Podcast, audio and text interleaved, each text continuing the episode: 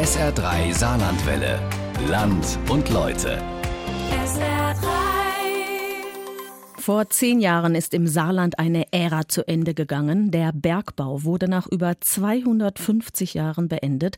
Am 30. Juni 2012 wurde das letzte Bergwerk hier geschlossen. Die Arbeit unter Tage, das Gemeinschaftsgefühl der Bergleute haben die Region geprägt und deshalb sollte die Bergbaukultur im Land, das Erbe, gepflegt und erhalten werden. Eine Bergbauausstellung in Reden dokumentierte aber nur für kurze Zeit die Erinnerungen von Bergleuten. Viele Bergbau Flächen und Denkmäler, die warten weiter auf neue Verwendung und auf Pflege. Was bleibt vom Bergbau? Das fragt SR3-Reporter Mirko Tomic in unserem Land und Leute. Natürlich ist es hier ein Stück Kulturgeschichte, das ist ein Stück von meinem Leben. Die Tradition muss auch haptisch erfahrbar sein, die Vergangenheit muss sichtbar sein. Wenn irgendwann alles weg ist, dann erinnert sich auch niemand mehr daran. Ohne die privaten Initiativen wäre sicherlich vieles so nicht möglich gewesen.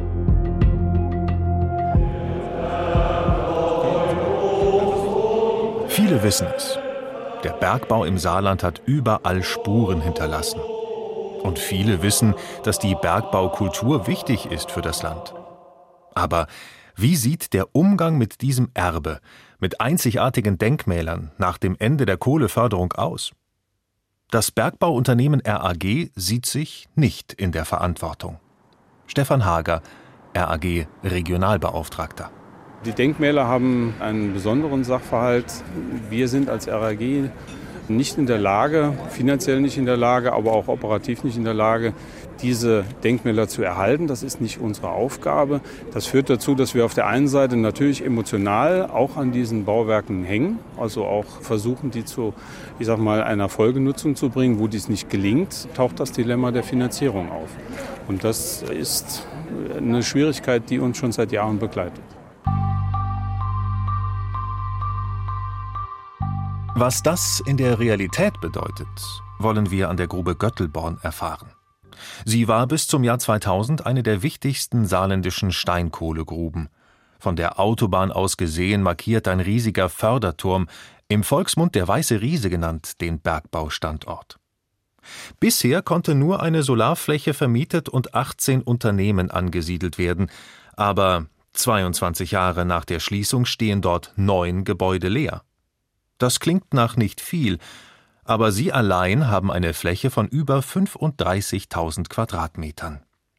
Die IKS, die Industriekultur Saar, eine eigens für die Revitalisierung des Geländes gegründete Gesellschaft, kämpft seit Jahrzehnten oft vergeblich für die Weiternutzung der denkmalgeschützten Anlagen.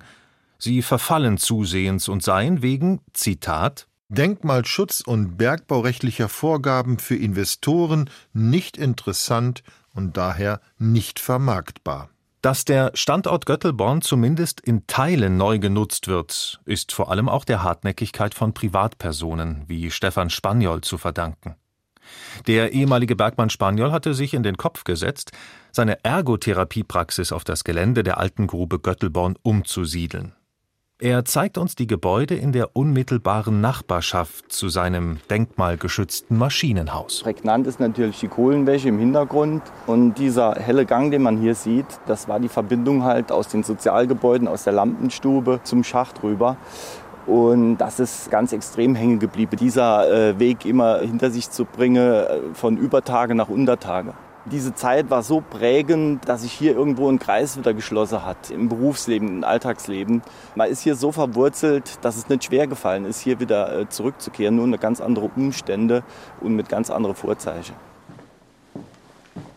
Im Erdgeschoss des alten Maschinenhauses hat er seine Ergotherapiepraxis zusammen mit seinem Sohn eingerichtet. Man sieht allerlei Gerätschaften herumstehen, Bälle und Matten liegen auf dem Boden. An der einen Wand große Spiegel, die die meterdicken Betonwände des Gebäudes kaschieren. Über eine Stahltreppe erreicht man die Halle im ersten Stock. Hier liefen zu Betriebszeiten Stahlseile über meterhohe Räder, um die Körbe mit den Bergleuten und dem Material in die Tiefe des Schachts abzusenken oder wieder zurück ans Tageslicht zu befördern. Heute stehen die riesigen Räder still in der Mitte der Halle des ehemaligen denkmalgeschützten Maschinenhauses. Die Stahlseile sind gekappt, aber nicht die Verbindung zu diesem besonderen Ort. Ich bin Saarländer. Saarländer und hier geprägt von der Kultur, vom Umfeld. Das gibt dann immer so ein bisschen so, ähm, ja, wie soll ich es beschreiben? Ist schwer zu beschreiben. Das kommt von innen raus. Man kann dieses Heimatgefühl, kann man nicht beschreiben. Es ist einfach so. Das Objekt zeigt es einem ja, das ist was Außergewöhnliches, dass man immer wieder Plätze findet, die man auch so ein bisschen zu Kraftorten macht, wo man Ideen bekommt, wo man Emotionen spürt, wo man Ideen bekommt, sich weiterzuentwickeln. Und hier diese Umnutzung eigentlich auch zu dem zu bringen, was es eigentlich bringen soll, nämlich dem Alten wieder neue Aufgaben zuzuweisen. Stefan Spaniol will auch nach Rentenbeginn hier leben. Er ist quasi nach Hause gekommen. Da das Denkmal baulich nicht verändert werden darf, hat er sich für eine Containerlösung als Wohnung innerhalb der meterhohen Halle entschieden.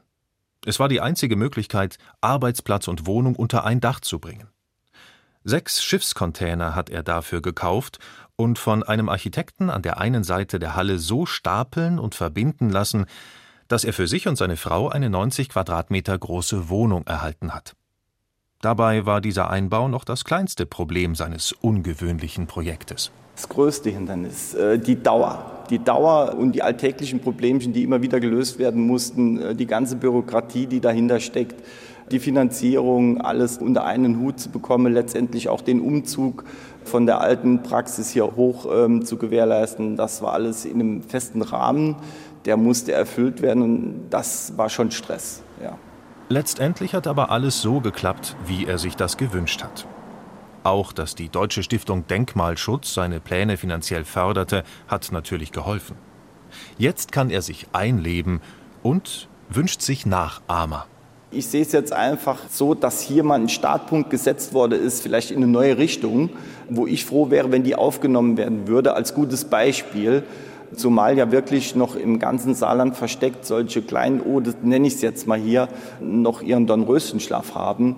Es fehlt wirklich nur an den Leuten, die Interesse dafür entwickeln, sich einzusetzen oder es aber auch zu erwerben.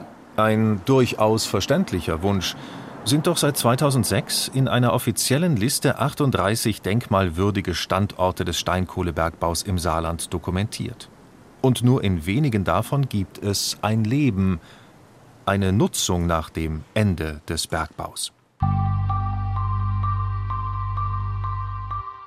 Auch in Itzenplitz bei Schiffweiler haben sich nur wenige politisch Verantwortliche oder der ehemalige Betreiber Gedanken über das Bergbauerbe gemacht. Dabei sollte die Grube einmal, offiziell angekündigt, wichtiger Bestandteil der Industriekultur werden. Gegenüber der Fördertürme, auf der anderen Straßenseite, stehen die Gebäude der ehemaligen Waschkauen, wo sich die Bergleute vor und nach der Arbeit unter Tage umzogen. Diese Gebäude gehören seit zehn Jahren der Zimmerei Kleer und werden seitdem von den Eigentümern instand gesetzt. Norbert Kleer. Also sehr viele sagen, das kann man sich ja gar nicht vorstellen, dass man aus dieser Ruine noch so was Schönes halt gemacht hat. Die Kleers haben sich alle Mühe gegeben, die historische Substanz zu bewahren. Wie sehr dabei auf die korrekte Sanierung geachtet wurde, wird bei der Besichtigung des vermieteten Obergeschosses klar. Hier wurde das alte, marode hölzerne Dachgebälk nach allen Regeln der Handwerkskunst im Originalzuschnitt ersetzt und ergibt nun einen lichtdurchfluteten offenen Dachstuhl.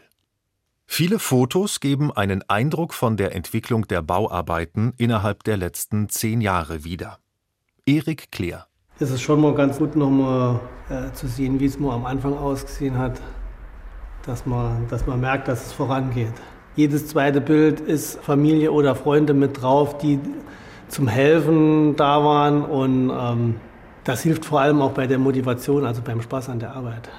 Ich denke, finanziell hätte es mit Sicherheit andere Projekte gegeben, die lohnenswerter gewesen wären. Aber unterm Strich ist ja auch nicht nur das Finanzielle, was zählt, sondern einfach, dass man mit dem, was man gemacht hat, zufrieden ist. Und dann hat es sich auf jeden Fall gelohnt. Dabei geht es den Kleers aber nicht nur um ihren Besitz in Itzenplitz.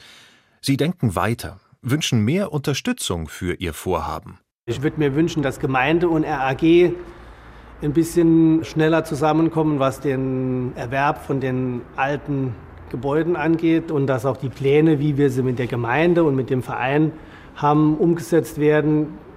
Dass, dass wir halt hier die historischen Gebäude rausgestellt haben, wir vielleicht einen kleinen Bürgerpark dazu haben und auch die Vernetzung zu Reden funktioniert, dass man die beiden Standorte, die ja in ihrer aktiven Zeit auch zusammengearbeitet haben, dass das nochmal eine Vernetzung wird. Welche Chancen bestehen? Die Hoffnung stirbt zuletzt.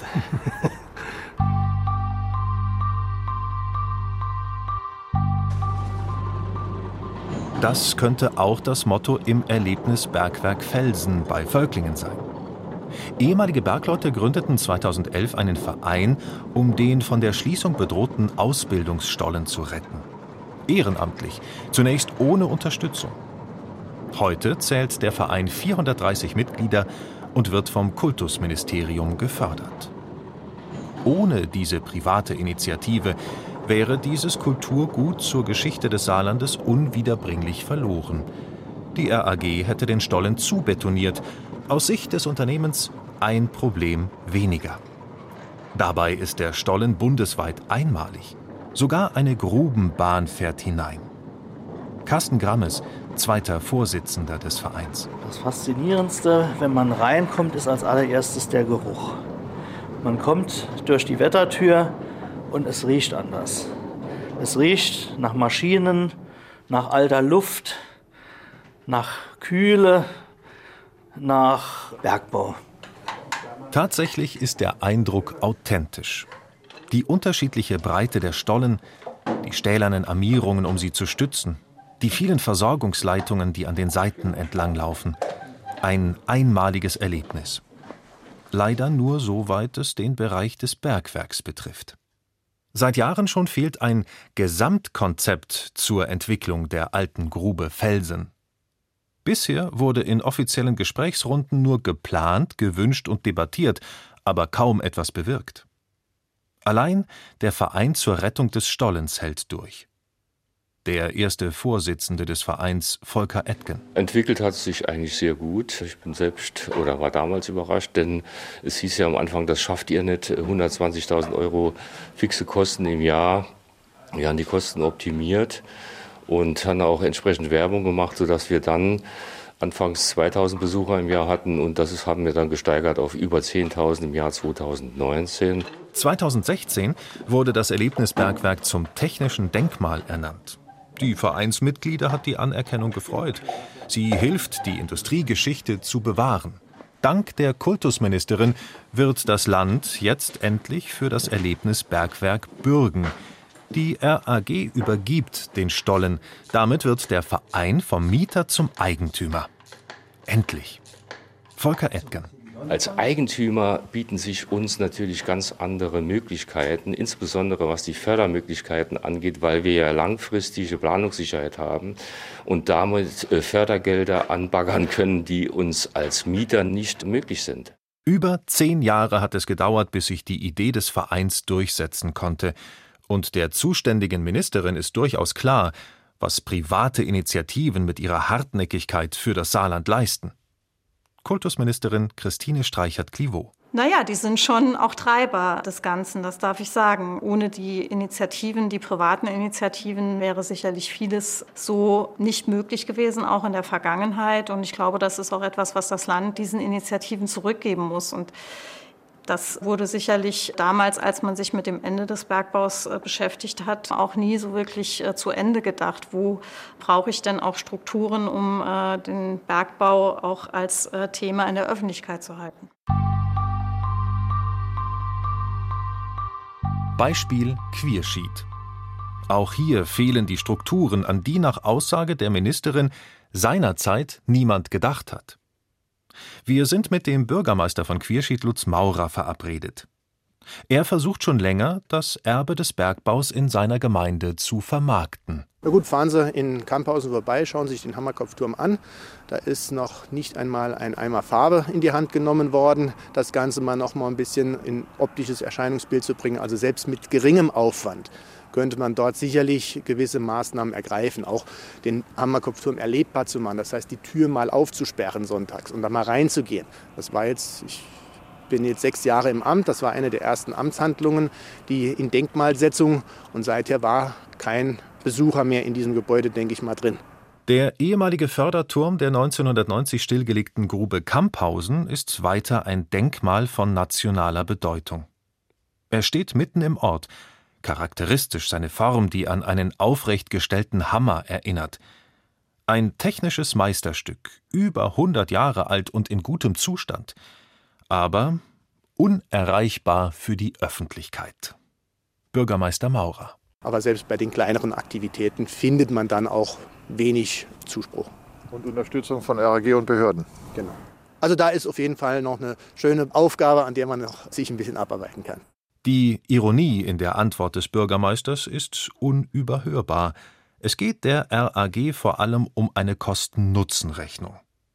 Rudolf Krumm von der RAG Montan Immobilien. Es gibt die Idee, da ein Hotel reinzubringen, ein Café reinzubringen. Das sind Ideen, die sich erstmal gut anhören, aber die Nachfrage für eine solche Nutzung, die gibt es nicht. Es gibt keinen Betreiber für ein Restaurant oder ein Café, der sich dort jetzt engagieren will. Insofern, wie kann dieser Turm die Unterhaltungskosten, die er verursacht, auf der anderen Seite durch eine Nutzung verdienen? Die Frage ist nach wie vor unbeantwortet.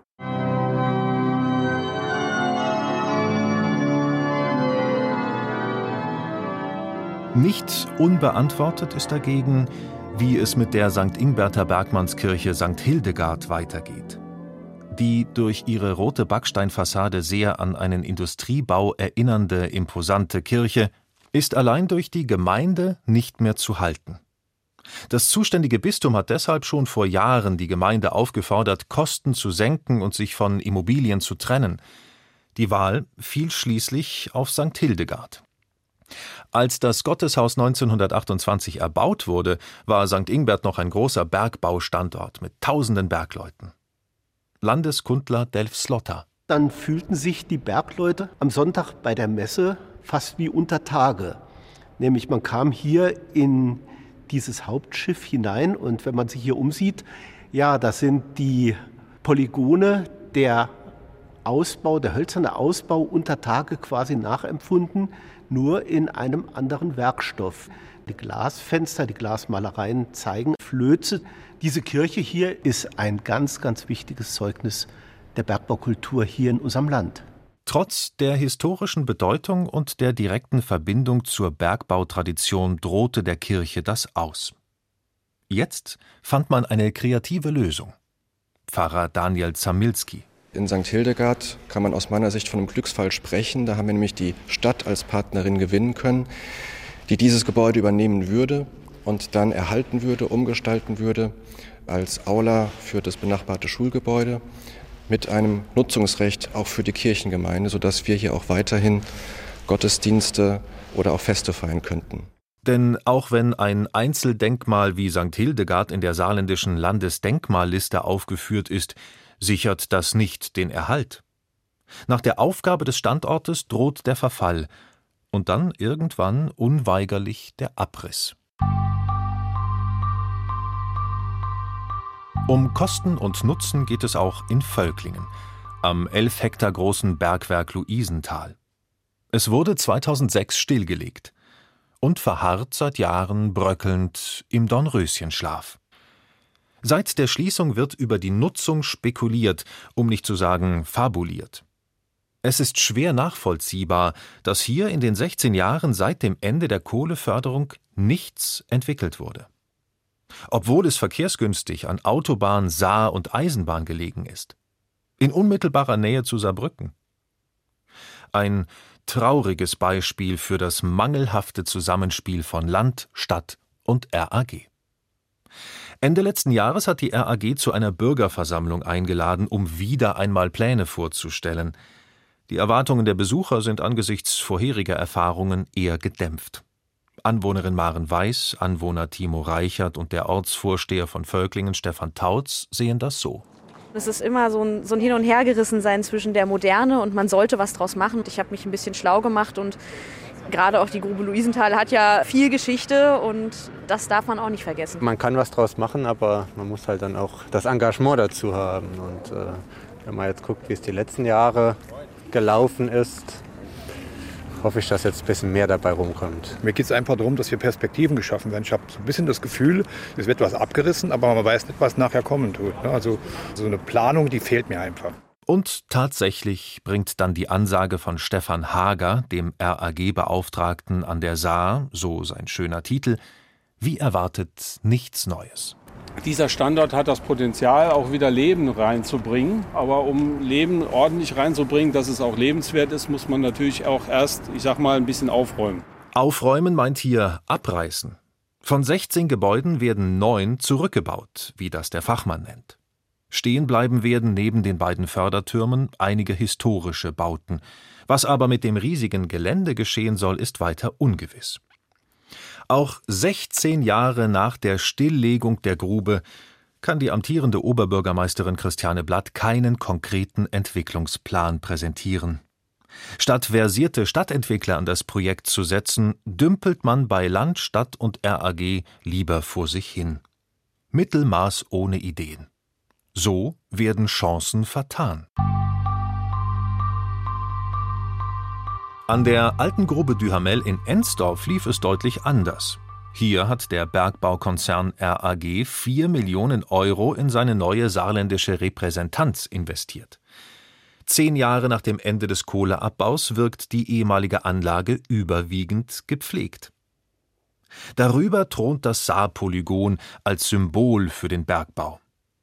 Vor der Errichtung dieses Bauwerks hatte sich allerdings die RAG-Stiftung lange geziert, Baukosten zu übernehmen.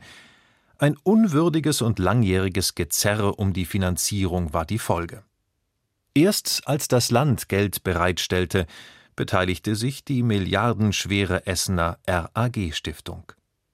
Trotzdem mussten viele private Sponsoren einspringen, damit die begehbare Skulptur am Ende doch noch errichtet werden konnte.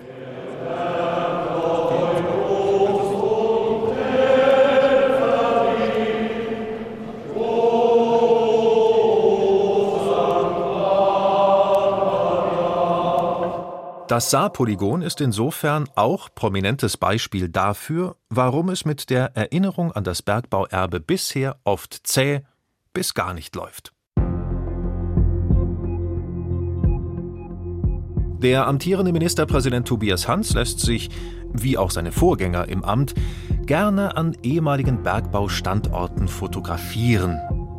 Aber tun kann der Landesvater für die Entwicklung angeblich und leider kaum etwas. Und das, obwohl er qua Amt einen Sitz bei der RAG Stiftung hat. Seine Staatskanzlei bedauert das auf unsere Anfrage natürlich. Äußern möchte sich der Ministerpräsident aber nicht zum Thema und lässt auf das Kultusministerium und damit Frau Streichert-Clivaux verweisen. Die Ministerin aber wehrt sich, den schwarzen Peter zugeschoben zu bekommen und reklamiert zu Recht das Erbe als gemeinsame Aufgabe. Ich denke, wir schaffen es nur, wenn wir alle gleichermaßen darum kämpfen. Und wenn man sich in der Landesregierung dann gegenseitig die Verantwortung zuschiebt, kommt man halt auch keinen Schritt weiter. Das ist auch klar. Aber ich höre auch aus äh, Gesprächen von Dritten, dass es da mitunter auch sehr schwierig ist, ähm, Entscheidungen von der RAG-Stiftung zu kriegen. Manchmal fehlt schon mal allein das Feedback. Die Ignoranz der milliardenschweren RAG-Stiftung in Sachen Fördergelder für die saarländische Bergbaukultur könnte im Zusammenhang mit den seit Jahren verzögerten Grubenwasserhaltungsplänen zur Flutung stehen. Ausschließen will das der ehemalige Ministerpräsident Reinhard Klimt nicht. Hier ist nun mal die RG Stiftung als Nachfolge der Saarbergwerke mit im Gespräch. Die Beteiligten kommen momentan nicht so gut miteinander aus, weil es dort ein wenig durchaus berechtigte Interessenlagen von Seiten der Gemeinden oder des Landes in Bezug auf die Wasserhaltung gibt, aber andererseits auch Interessen der AG, was die Wasserhaltung angeht. Das reibt sich momentan. Da muss man warten, bis die Entscheidung des Oberbergamts für die Wasserhaltung dann endgültig Rechtssicherheit erreicht. Dann wird man, glaube ich, miteinander besser zurechtkommen. In der Essener Zentrale der RAG-Stiftung weist man solche etwaigen Zusammenhänge nachdrücklich zurück. Aber trotz mehrmaliger Anfrage wurde ein Interview zur finanziellen Förderung des Erbes unter den Fördertürmen mit dem verantwortlichen Vorstandsvorsitzenden Bernd Tönjes verweigert. Trotzdem bleibt die Chance, die saarländische Bergbaugeschichte zu bewahren. Der höchste Denkmalschützer des Saarlandes, Georg Breitner. Ich glaube, es ist die falsche Strategie für ein so ein Gebäude, grundsätzlich zu sagen, wir veräußern es und geben es einem Investor. Und man wird für dieses Gebäude in diesem Zustand, mit diesem Sanierungsaufwand, keinen Investor finden, der sich dieser Aufgabe da auch gewachsen sieht. Also von daher muss man eher umdenken und muss dieses Gebäude in ein Szenario, in ein Mehrstufensystem bringen. Wie kann ich es im ersten Schritt nutzen? Kann ich es zum Beispiel als Halle nutzen? Kann ich es irgendwann umbauen? Was der oberste Denkmalschützer meint, kann man sich an dem Beispiel des ehemaligen Bahnausbesserungswerks in Saarbrücken-Burbach anschauen. Hier wurde neben anderen Gebäuden die ehemalige Schmiede gerettet. Architekt Oliver Brünjes hat sich auf das Wagnis eingelassen, ein Konzept ausgearbeitet und es mit der städtischen Trägergesellschaft umgesetzt. Kaum jemand konnte sich seinerzeit die Burbacher Industrieruine als Bürogebäude vorstellen. Bis zu der kreativen Lösung mit eingebauten Containern, die vielfach nutzbar sind und das alte Gebäude ganz unverändert lassen.